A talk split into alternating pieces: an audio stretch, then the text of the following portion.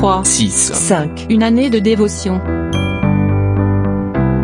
À trois reprises, Pierre a délibérément menti sur sa relation avec Jésus, et cela a dû être l'échec le plus cruel de sa vie, car il trahissait son maître, à qui il avait fait une déclaration plus que convaincante. Quand il me faudrait mourir avec toi, je ne te renierai pas.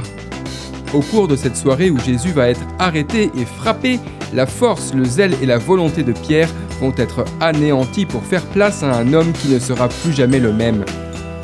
Quelques jours plus tard, il est à nouveau brisé intérieurement face à Jésus ressuscité qui lui demande à trois reprises ⁇ M'aimes-tu ?⁇ En l'interrogeant de la sorte, Jésus veut effacer en Pierre le souvenir de ces trois reniements et lui faire comprendre qu'il est temps pour lui de tourner la page, de laisser cet échec derrière lui et d'aller de l'avant.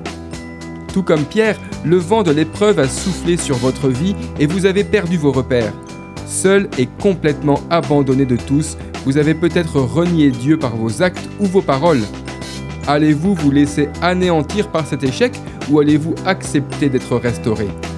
En confiant vos échecs à Dieu, vous réaliserez qu'en plus de vous rétablir, il change les circonstances en votre faveur et vous tire vers le haut. Comme le dit l'Évangile selon Jean chapitre 18 verset 25, Simon Pierre était là et se chauffait. On lui dit, Toi aussi, n'es-tu pas de ses disciples?